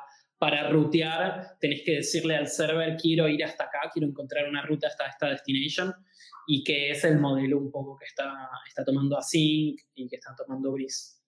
Eh, así que la privacidad, eh, tanto para swaps eh, como para Lightning en celulares, todavía tiene un rato para, para, avanzar y mejorar. Creo que estamos a al menos un año de que esto pueda ser usado de manera privada con el swap server. Me la iba a guardar para el final, pero te la voy a preguntar ahora. es una pregunta off topic, pero sí que relacionada con Lightning. Eh, ¿Estás contento con la privacidad en general de, la Lightning Network? Buena pregunta. Em, en teoría, Lightning Network prometía ser eh, bastante más privada que los pagos on-chain. Eh, creo que hoy en día eh, todavía hay muchos problemas por resolver y parece que estos problemas son bastante complejos. Sin embargo, hay una ganancia bastante interesante en privacidad. Digamos, la pregunta de si algo es más privado que otra cosa muchas veces es difícil de resolver o, de responder. Y en particular es porque depende privacidad eh, contra quién, ¿no? Eh, Bitcoin tenía una respuesta no tan satisfactoria porque de pronto todos los pagos están públicos en la chain. Eh, Lightning cambia un poco esta ecuación y para alguien que no sea un peer, un, un, participante directo en un payment channel conmigo, Lightning es extremadamente privado. Eh, es muy difícil que alguien que, con, quien yo no tengo un payment channel sepa que estoy haciendo en Lightning y creo que mejora muchísimo la situación a lo que teníamos on-chain eh, antes para, para transacciones que, que, simplemente vayan a la blockchain. Mm. Eh, ahora la, la, la, persona o las personas o los nodos con los cuales estoy conectado en Lightning eh, no, hoy en día no es tan privado. Eh, creo que de cierta manera eh, trajo a la luz algo que ya estaba pasando de todas maneras. Casi todas las wallets, al menos mobile, tenían un servidor o se conectaban por default con un nodo de un servidor y ese nodo tenía esta misma información, con lo cual de cierta manera está trayendo algo a, a la luz que ya pasaba. el problema que, trae Lightning es que es bastante más difícil resolver ese problema de privacidad que on-chain. Eh, y creo que la solución, la mejor solución que hay hoy en día es encadenar trampoline payments, el día que todos soporten trampoline payments, estamos muy lejos de eso y eso soluciona algunos de los problemas. Eh, así que está por verse. Creo que la gran, la gran ganancia que trae Lightning a la mesa es esto de que ya no hay un registro público que todos pueden leer, en donde están básicamente las, las transacciones de todos a todos, si de manera seudónima. Eh, sabemos que hay un montón de software, tanto que usan tanto exchanges como empresas eh, de seguridad, de financieras, gubernamentales, que de cierta manera tienen bastante éxito de anonimizando la blockchain. Así que en ese sentido, Lightning creo que cambia el juego eh, y, hace que simplemente sacar información analizando la blockchain sea extremadamente más difícil. Mm. No, además eh, tengo en cartera un, pod que me apetece mucho hacer con alguien que también estuvo en, The Lightning Conference eh, exponiendo, dando una conferencia que básicamente venía a decir eso la Lightning quizá no es tan privada como, como te pensabas, sobre todo que alguien que observe a los nodos mm, puede extraer muchísima información simplemente por cómo se mueven los fondos y puede detectar quién está conectado con quién, incluso puede detectar de dónde se mueven los fondos, a, dónde van, eh, observando la red. ¿no? Y, eh, y entonces, bueno, es interesante porque hay mucho discurso público de, bueno, esto con Lightning lo solucionamos, la privacidad la conseguimos con Lightning y al final eh, sí y no. Me, ha hecho gracia una frase que has dicho de casi que venías a decir, no, no podemos ser tan privados como en on-chain, ¿no? En algunas cosas y es como, ostras, pero es que hemos hecho todo un camino para llegar a Lightning, para, para intentar ser privados y al final nos damos cuenta que incluso con, de donde venimos podemos ser hasta más privados, ¿no? sí. es, es curioso que, esto sea así. Pero bueno, no, no desesperaremos porque al final eh, tenemos Schnorr, tenemos Taproot por llegar y podremos mejorar muchísimo ¿no? esta, esta parte. Sí, yo creo que eh, Lightning todavía es muy nuevo, hay un montón de cosas por hacer y creo que poco a poco se van a ir solucionando todos estos problemas. El tema es que hay mucho trabajo de ingeniería, hay que construir un montón de cosas para llegar al punto en el cual podemos decir esto es realmente privado. Sin embargo, creo que muchos de estos problemas son solucionables, a diferencia de por ahí la, la privacidad on-chain, que no hay que hacer, es así, es así. Eh, las la mejor mínimas en Lightning, creo que hay todavía un universo bastante grande de mejor hacer para la privacidad. Faltan años de, de trabajar sin parar para llegar ahí, pero ya llegaremos. Genial. Pues uh, me, me, parecía interesante, bueno, también explicar, tú lo has dicho y lo has explicado además muy sencillo y, y eliminando confusión, que la parte, el loop, que también se hizo como muy famoso justo después de todo el boom en febrero, marzo, pues fue una de las primeras mejoras, así que llegó justo después eh, que fue el loop de, de, Lightning Labs. Y, y, al final no deja de ser un Submarine Swap, pero la implementación que, que tienen ellos. Eh, lo que pasa que me hace gracia el cómo ellos lo explican, ¿no? O cómo se explica el loop, sobre todo se centra en la parte del, del loop out, que, que parece que, que, se le da como como más, uh, más, uh, más sentido en, en, el loop. Hemos explicado qué, es un, un, submarine swap, ¿no? Es enviamos una, una, bueno, es, tú lo has dicho, se puede hacer de un lado o de otro, ¿no? Pero hemos explicado el caso de una transacción, eh, pues eh, ahora lo voy a decir al revés. y voy a quedar fatal, ya tengo un, cacao mental en, en, en, la cabeza, pero es eh, una transacción que de on-chain o de off-chain podemos pasar a, a, a off-chain. No sé si lo he dicho bien. Bueno, creo que el loopout es, es eh, creo que el loopout es de off-chain, o sea, de Lightning a on-chain. Eh, looping es al revés, Exacto. pero sí. Eh. Exacto, básicamente eh, lo, lo, que hace es em, empujas capacidad hacia afuera para que luego esta te pueda volver que es como muy, sí. muy gracioso, es lo que hablábamos, es, yo soy un comerciante y he gastado todos los canales que, que, tengo, que tenía de entrada de, de, Lightning, pues todo el mundo me ha comprado y yo estoy atesorando todos esos satoshis, pero nadie me puede comprar más porque tengo todos esos canales deshidratados en, el, en los otros lados. Entonces, pues lo que hago es eh, pusheo satoshis al otro lado, pero claro, no voy a estar regalando satoshis gratuitos al otro lado del canal que pertenece a otras personas, a otros nodos, eh, sino que los pusheo y se hace un submarine swap y me llega un pago on-chain por valor de, de, esos, de esos satoshis que, que, he empujado. Bueno, creo que lo has explicado de más uh, en, en, toda la explicación de Submarine Swap y no, no, hace falta recalcarlo mucho más. Looping, loop out, uh, pues looping sería el caso contrario, que es el que hemos explicado antes, que es pasar de on-chain a, a off-chain.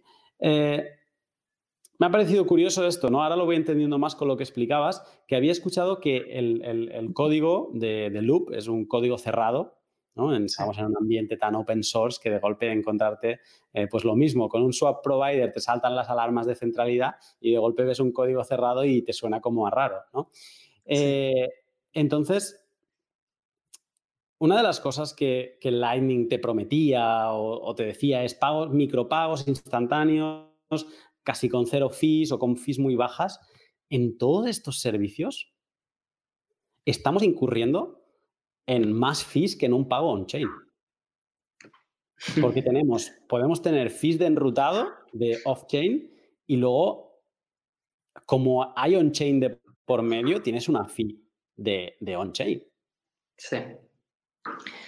Eh, y creo que la situación hoy en día es que incluso usando solo Lightning, eh, incurrís en un montón de gastos on-chain porque tenés que abrir y cerrar channels constantemente. Es algo que tengas un channel que mágicamente tenga un montón de volumen y sepas que va a seguir teniendo volumen, con lo cual lo mantenés abierto y se rebalancee solo, eh, en donde viene un pago de un lado y luego viene un pago del otro y así es perfectamente balanceado.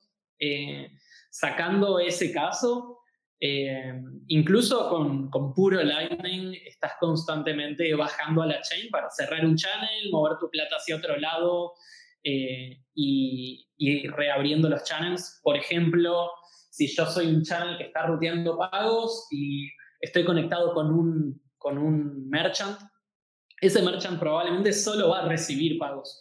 Con lo cual tengo plata entrando de un lado, solo entrando de un lado y plata solo saliendo del otro. Y constantemente voy a tener que cerrar mis channels y mandar la plata de un lado para el otro, reabriendo los channels.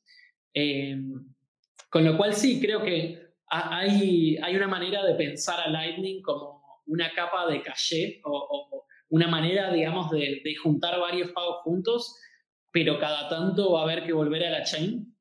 Eh, mm. Creo que hoy los swap servers están son básicamente un submarine swap se puede pensar como un payment channel de un solo pago, en donde se abre, se hace un pago y se cierra. Eh, que, eh, digamos, sería un, payment channel con muy mala utilización de recursos.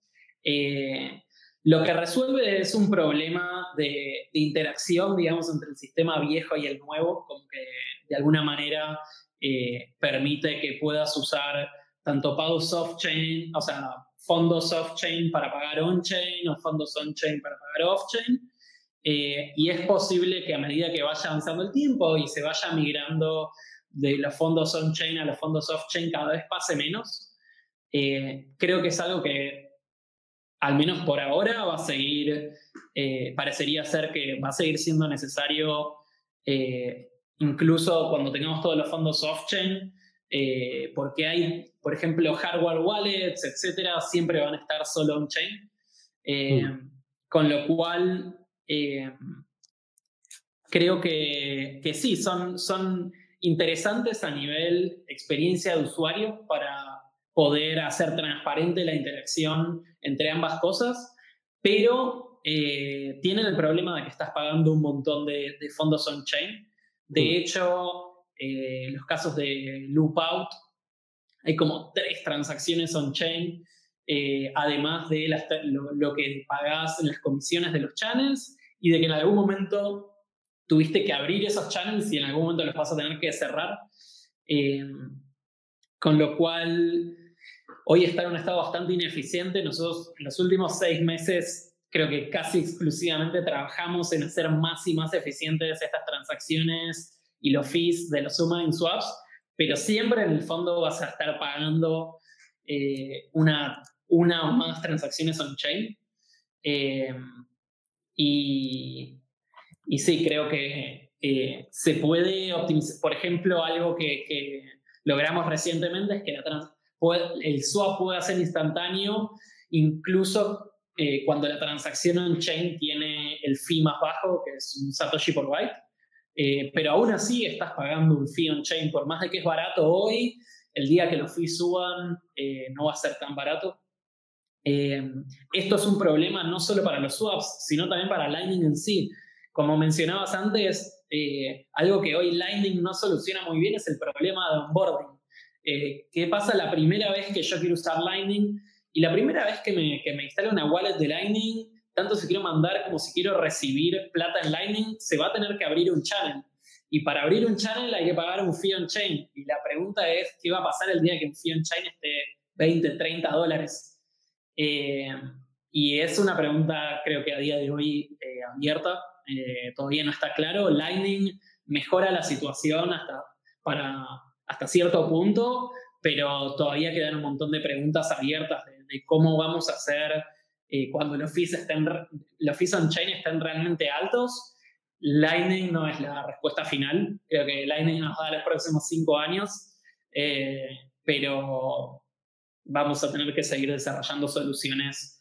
Y vamos, más allá de que Lightning deje escalar eh, mediante sacando a muchos de los pagos off-chain, Lightning sigue haciendo un uso muy intensivo de los pagos on-chain, con lo cual eventualmente también va a hacer falta escalar eh, el volumen de procesamiento de transacciones on-chain. Lightning va a necesitar esto, con lo cual eh, creo que todavía sigue bastante vivo el área de investigación de, escalar on-chain. No, no, no, hemos cerrado entonces el debate de la escalabilidad on-chain. no, no, no, no. Lamentablemente. Lamentablemente no. Eh, una, una, de las cosas que te quería preguntar, lo has mencionado así por encima ahora mismo, y es de todos estos submarine swaps, eh, ahora con unos cuantos pues tenemos como unas conversaciones cuando llega el fin de semana que, que las mempools se vacían y que casi puedes hacer transferencias con un Satoshi y se te confirman en uno o dos bloques. Em, y yo siempre pienso esto, digo, eh, un submarine swap, ahora mismo hay alguna implementación que te permita escogerle eh, el, el, famoso Satoshi por byte y, intentar reducir al máximo. Entiendo que una como loop que te debe ofrecer servicio, pues eh, debe ir con las fees eh, que ellos fijan y no te debe permitir mucha selección, pero sería posible. Eh, creo que hoy nosotros somos los únicos haciendo eso y lo que hacemos es elegir el fee rate más bajo posible para el usuario, que hoy en día es casi siempre un Satoshi por byte. realmente lo que hacemos es elegir cuál es el fee más bajo que le podemos poner a la transacción para que se confirme en la próxima semana. Eh, incluso en periodos de fee rates muy altos, esto es bastante bajo. Eh, eso es porque nosotros tenemos un gran incentivo para dar una buena, por lo que estamos haciendo, por nuestro modelo, para darle una muy buena experiencia eh, a los usuarios, necesitamos optimizar esto. Creo que ese es uno de, de los motivos por los cuales otras empresas que están haciendo submarine swaps no se estuvieron concentrando tanto en esto. Eh, y por el otro lado, eh, para poder hacer esto, tenés que tener mucho control sobre la wallet que está haciendo el pago on-chain. Eh, esto no es cierto de los modelos, por ejemplo, de Breeze o de Async, en donde ellos lo que controlan es la wallet que está haciendo el pago en Lightning, pero el pago on-chain es cualquier otra wallet con lo cual no está muy bien resuelto eso. Los que sí podrían hacer esto y que creo que están pensando en hacerlo eh, es la gente de Lightning Labs, en donde tanto Loopin como Loopout son modelos de Summon and Swap, en donde es interesante porque uno es tanto el, el, que manda como el que recibe, porque es un loop, me estoy pagando a mí mismo, solo que transformando fondos on-chain a off-chain o al revés.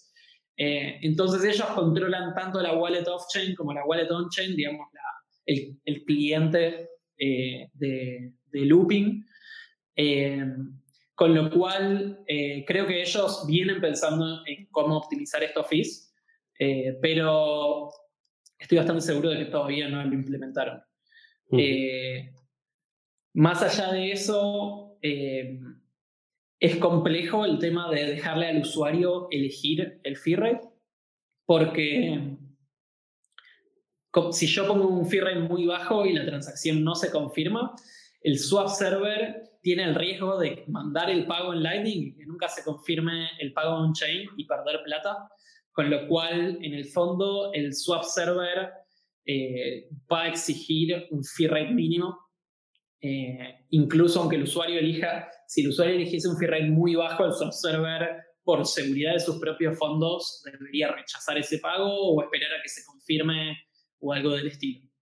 Mm. Eh, así que sí, se, está jugando todavía bastante con eso.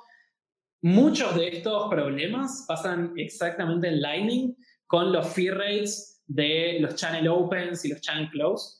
Eh, todavía está muy verde, nadie está jugando mucho con esto, sobre todo porque hacer modificaciones a estas cosas requiere eh, programar y cambiar cosas del protocolo.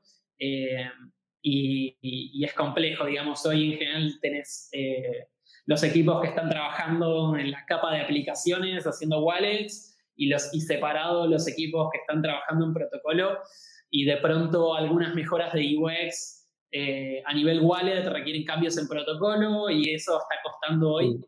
Mm pero creo que a medida que empiecen a subir un poquito la Office, vamos a empezar a ver muchos de estos mismos problemas en Lightning en sí, con lo cual creo que es bastante interesante que, que los Summon Swaps se hayan hecho tan populares eh, en el último tiempo porque están, nos están forzando a todos a resolver problemas que Lightning va a tener en los próximos años. Eh, y muchas de las soluciones que funcionan para Submarine Swaps van a funcionar también para Lightning. Hay, por ejemplo, otros trucos que ahora se, también se está haciendo eh, famoso, es el de los turbo channels, que son channels en donde yo abro un channel eh, y mando toda la plata para el otro lado y le permito a la otra persona empezar a gastar esa plata antes de que el channel se confirme. Y si ese, modelo resulta que funciona y tiene éxito, entonces potencialmente la transacción de, que abre el channel podría tener un fee rate muy bajo porque podemos esperar una semana que se confirme y eso está todo bien. Eh, pero bueno, hay mucha experimentación todavía y hay que entender qué servicios eh, están eh, haciendo qué trade-offs, porque también hay muchos servicios que hoy en día están tomando el trade-off, bueno, hagamos esto un poco custodial y está todo bien. y creo que nada, todavía no, no estamos en el punto en donde se pueden hacer estándares de submarine swaps y cosas del estilo. Sí, te, puede dar la sensación que en muchas cosas, pues eso, desde inicios de año, que fue la gran explosión, eh, ahora que estamos casi cerrándolo, eh, se ha mejorado mucho y es verdad, pero cuando empiezas a rascar y empiezas a, puntear un poco la punta de lanza de, la investigación, te das cuenta de eso, que estamos, seguimos en pañales y, me, hace gracia porque en, una cosa que publicaré más adelante, le pregunté a, todos, a todas las implementaciones, a Blockstream, a Lightning Labs y a SyncQ, eh, sobre cómo, qué edad, si Bitcoin tenía 18 años, qué edad tenía Lightning, y todos le ponían muy buena edad. O sea, le ponían una edad muy avanzada. A mí me sorprendió. O sea, yo me esperaba más cifras tipo 6 años, 7 años. Y no, no ellos consideran que está muy avanzado. Pero luego es verdad que empiezas a mirar estas cosas y dices, quizás está haciendo muchas cosas, está evolucionando, pero parece como que hay muchos engranajes y aún falta que encajen todos para que, para que funcione. Vamos fatal de tiempo. Era, era, de esperar y más con un tema así. Entonces, eh, voy a intentar liquidar dos, dos palabrejas más eh, de la forma más rápida. Te voy a hacer una pregunta por cada una de ellas. Eh, quiero guardar un, poco más de tiempo para hablar de, Moon Wallet. Es, una sería los Splice In, Splice Out y la otra es el AMP o Atomic Multipath. ¿Vale? Splice In o Splice Out, la única pregunta que te voy a hacer es cuál es la diferencia con los Submarine Swaps. bien, creo que sobre todo los Splice Outs resuelven un caso de uso similar al que resuelve eh, a veces un submarine swap, un reverse swap, en donde haces el pago en Lightning y luego on-chain. El tema es este, hoy casi todas las implementaciones de reverse swaps, eh, en donde el que envía no es el mismo que el que recibe, eh, son custodial. ¿Por qué? Porque el que recibe no recibe un pago on-chain y, y, está usando cualquier wallet, ¿no? Y no sabe que eso es un submarine swap y que tiene que devolver un secreto al swap server, ni siquiera sabe quién es el swap server. Eh, y los splice outs nos permiten una manera de resolver exactamente el mismo caso de uso de manera no custodial. Eh, y lo que es un splice es básicamente cerrar un channel, eh, hacer una transacción on-chain para, esto sería un splice out, hacer una transacción on-chain con los fondos del channel cerrado para pagarle a alguien y luego reabrir el channel con otra transacción, pero juntando todo esto en una única transacción. Y al juntarlo en una única transacción, se logra esto mismo que hacen los HTLC, que es que sea una operación atómica. Eh, y, con algunos trucos de protocolo y, de aplicación, se puede lograr que a, a, fines, digamos, desde el punto de vista del usuario, el channel nunca dejó de existir y simplemente se achicó o en el caso de un splicing se agrandó. Em, con lo cual creo que sí, sería equivalente, un splice out sería equivalente a un submarine swap de una manera un poco más nativa a Lightning y eh, non custodial para el caso de, Lightning on-chain. Perfecto. Y luego tenemos los uh, Atomic Multipath Payments, ¿no? Uh, que um, vendría a ser como si ahora Mm, quiero pagar, eh, mm, ¿cómo decirlo? Si ahora tengo dos canales abiertos, uno es de medio Bitcoin y el otro es de uno, mi capacidad máxima en un único pago es de un Bitcoin, porque es la capacidad del canal más grande que tengo. Eh, si se implementasen los Atomic Multipath Payments, eh, básicamente podría pagar con toda mi capacidad porque se enviaría un pago por diferentes canales y llegaría a un destino en concreto. Básicamente podría vaciar todos mis canales porque no tendría que ir solo por, por un camino. Entonces, la, pregunta que sé que se está trabajando, sé que hay diferentes tipos de, implementaciones eh, para hacer esto también. Y, eh, y mi pregunta aquí es, si esto se acaba implementando y tenemos las fees de enrutamiento, si yo en lugar de enviar un pago por un único camino, lo envío por cinco distintos, ¿acabaré teniendo cinco veces las fees de enrutamiento? Eh, no, eh, en general los pagos en Lightning, esto todavía, eh, las comisiones en Lightning están todavía están hace muy poco tiempo y, y le falta bastante por desarrollarse. Eh, lo cual implica que probablemente las comisiones van a ir subiendo y están muy bajas. Eh, pero si las comisiones estuviesen un poquito más altas, lo que estaría pasando es que los pagos en Lightning eh, pagarían una comisión proporcional al monto. ¿Qué quiere decir? Si yo mando expresado, digamos, en porcentajes, un 10%, un 1%. con lo cual, si yo parto mi pago en partes más chicas, eh, cada una pagaría una parte porcentual eh, al monto que está mandando, pero cuando sumo todo me da lo mismo que hubiese pagado si lo mandaba todo junto. Esto es justamente porque las comisiones en general son proporcionales. Eh, está después en cada, en cada nodo decidir si quiere cobrar comisiones proporcionales o fijas eh, muchos nodos están cobrando un poquito fijo, digamos, por sus gastos fijos y luego el resto proporcional, que, en el fondo está reflejando sus gastos financieros, etc. Eh, pero muy probablemente las comisiones van a estar dominadas por el componente proporcional, con lo cual hacer un pago por un único camino o por un montón de caminos no cambia la situación porque cada camino va a cobrar un 1%, por ejemplo, y eh, en total va a ser lo mismo que si hubiese pagado, pagado por un solo camino que me cobra un 1%. Hmm. Interesante, lo hemos comentado un par de veces en este podcast y, eh, comentar con quien nos escuche que se dijo varias veces en The Lightning Conference que las fees van a subir, que tardarán más o menos, pero las fees van a subir. Incluso creo que fue Ah, no recuerdo quién fue bien bien, pero hubo alguien que dijo, incluso habrá momentos donde te saldrá más a cuenta hacer transferencias o transacciones eh, on-chain que off-chain. Sí, y habrá un arbitraje entre mercados de off-chain y on-chain.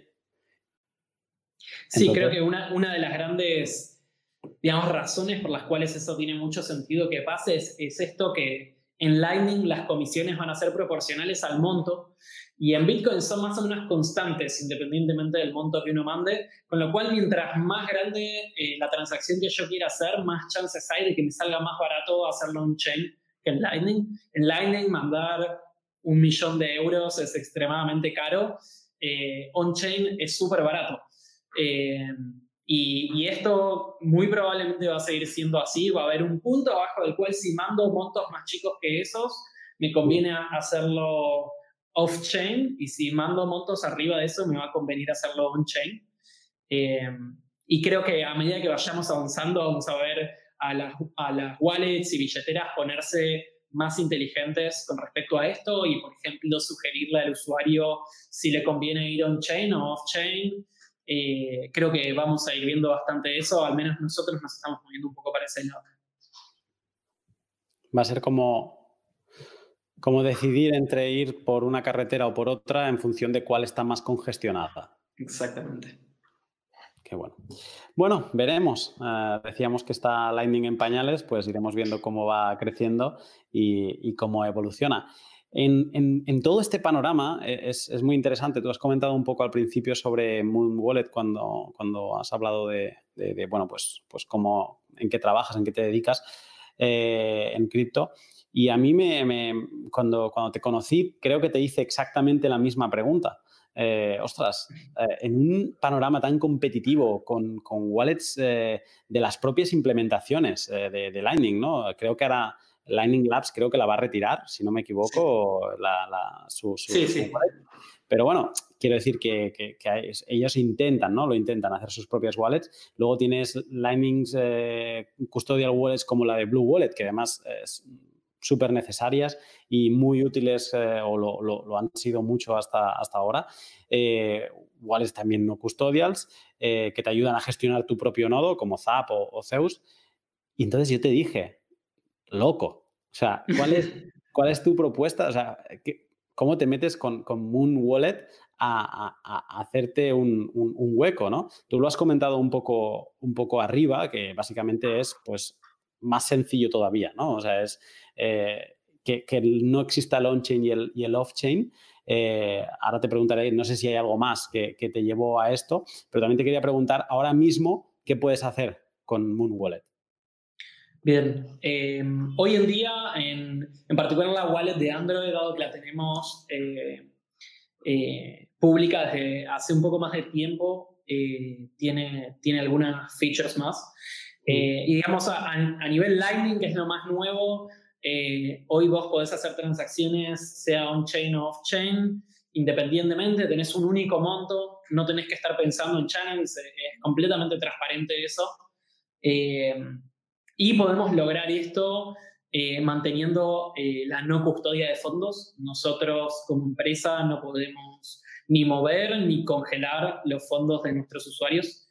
Eh, y creo que, digamos, mantener la no custodia y la UX de Lightning es algo bastante nuevo que traemos a la mesa. Creo que hasta ahora el, camino estaba siendo, bueno, ceder un poco en la custodia, por ejemplo, es lo que hizo Blue Wallet, que fue una gran manera de permitirle a usuarios interactuar con Lightning desde temprano. Eh, pero bueno, creo que eh, podemos, eh, podemos tener ambas cosas. Es un poco más complejo y nos va a tomar un poco más de tiempo, pero ya estamos llegando ahí. Phoenix, la wallet no anunciada por, por Async eh, tiene propiedades parecidas. De todas maneras, eh, todavía, digamos, lo, que eh, nos diferencia con las wallets que hoy en día están haciendo esto es que nosotros no estamos dispuestos a ceder en las cosas que ya teníamos siendo una wallet on-chain. no estamos dispuestos a ceder en la custodia o en la UX de estos pagos. Mm. Y, la idea de Moon es que pueda ser tanto una wallet eh, usada eh, totalmente on-chain o usada totalmente off-chain y ambas cosas funcionen bien de manera no custodial. Y algunas otras de las cosas que tenemos hoy en día, aparte de, esto de Lightning, te permitimos linkear uh, tu hardware wallets directamente con, con la wallet de Moon y muy fácilmente pasar plata eh, tanto de, tu wallet hot, digamos, de la wallet que tenés en el celular, hacia la hardware wallet sin tener que pedirle una address a, al, digamos, a la hardware wallet y luego copiarla de tu computadora a tu teléfono, digamos, todo eso pasa automáticamente.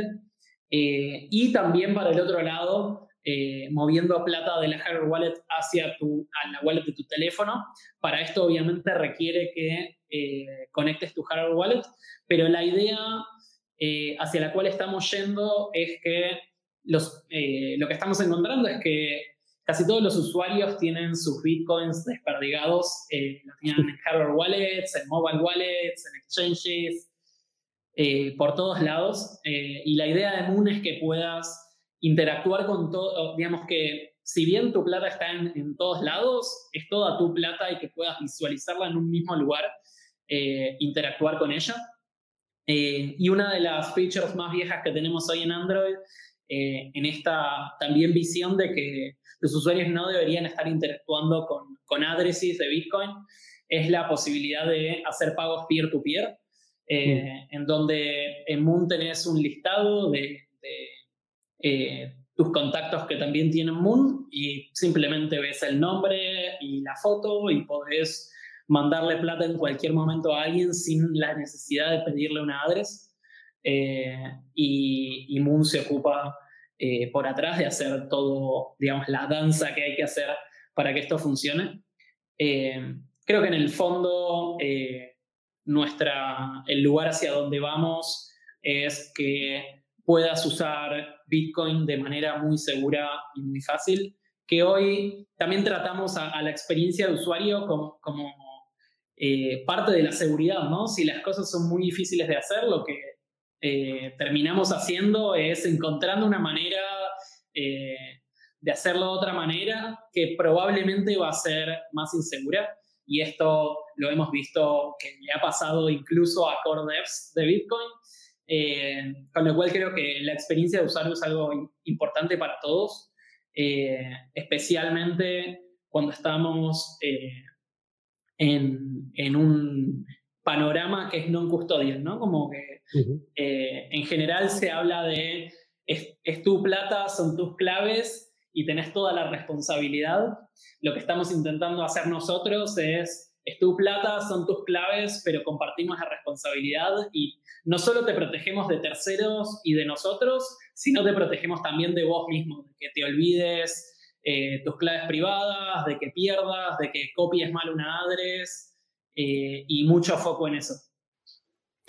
Eh, te voy a hacer dos preguntas. Una es más interactiva y la otra es para, saber en, qué estáis trabajando y, cuál es vuestra visión eh, a, un par de años vista. Esta, esta más interactiva, eh, la he pensado y, es un poco para, saber tu, opinión, ¿no? Y, eh, me gustaría que valorases entre tres tipos de estados, ¿vale? Un estado es el no prioritario, importante y muy importante. Pues me gustaría que valorases de, de estas tres maneras las siguientes características que, pues, cómo te las imaginas tú en Moon Wallet o cómo las, las piensas, ¿no? Eh, la privacidad en, en Moon Wallet. Eh, diría que es importante. Eh, hoy, por la etapa en la cual estamos, sobre todo de Lightning, sabemos que hacen falta al menos dos años de desarrollo de protocolo para que puedas usar Lightning de manera realmente privada. con lo cual, hoy le estamos dando importancia eh, pero creo que para que pase a categoría de muy importante hace falta que el protocolo siga avanzando. Vale. Eh, SegWit Native, o sea, mm, direcciones eh, Batch 32 y mm. todo lo que implica. Muy importante. En nuestro próximo update van a ver, va a pasar a ser full SegWit y tener obviamente el modo de compatibilidad por si estás interactuando con alguna aplicación que todavía no soporte SegWit eh, pero sí, es, es, diría que es muy importante. Coin Selection. Es muy importante, con Lightning se hace muchísimo más importante todavía y de hecho algo eh, que todavía no es obvio, pero, pero ya venimos pensando, eh, con wallets de Lightning el, el, problema de coin selection se transforma en el problema de channel selection, con lo cual diría que es extremadamente importante para implementarse pronto. Sí, sí, ya estamos de hecho eh, haciendo cosas bastante sofisticadas justamente porque Lightning de pronto hace que si bien son todas tus coins, eh, tienen distintas propiedades porque algunos son HTLCs, otras no, algunos están confirmados, otros tienen fee rates muy bajos, con lo cual una wallet de Lightning eh, tiene que resolver este problema de entrada. Conectarse a tu propio nodo. ¿Nodo de Lightning o nodo de Bitcoin? Eh, para nodo de Bitcoin, eh, hoy lo estamos priorizando bastante. Tenemos que hacer varias cosas para llegar a ese punto, pero diría que es muy importante. Eh, sobre todo para, para, el tema este de que queremos que puedas tener full node verification en tus transacciones, tanto para on-chain como off-chain. con lo cual diría que hoy es muy importante. Conectarse a nodos de Lightning es algo un poco más secundario. Diría que hoy es no prioritario, principalmente porque si bien todavía hay mucha confusión y no está claro para dónde va a ir el panorama de Lightning, eh, lo que está pasando es que en tu teléfono estás teniendo un nodo de Lightning, eh, con lo cual eh, sería como decir, bueno, estoy corriendo un segundo nodo acá y lo quiero conectar.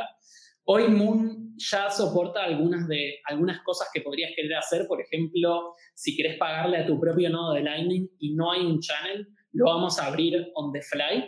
Eh, no hace falta que conectes tu nodo de Lightning para poder hacer esto. Si le pagas a cualquier, pagas cualquier invoice de Lightning y no hay un channel hacia, hacia ese nodo, te vamos a ofrecer abrir un channel. Eh, con lo cual, hoy no estamos precisando más que eso y conectar a tu nodo de Lightning.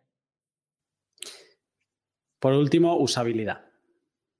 Diría que es hoy en día para nosotros lo más importante. Eh, y arranca, o sea, desde el principio de cada cosa que hacemos, eh, usabilidad es eh, la primera pregunta que queremos responder.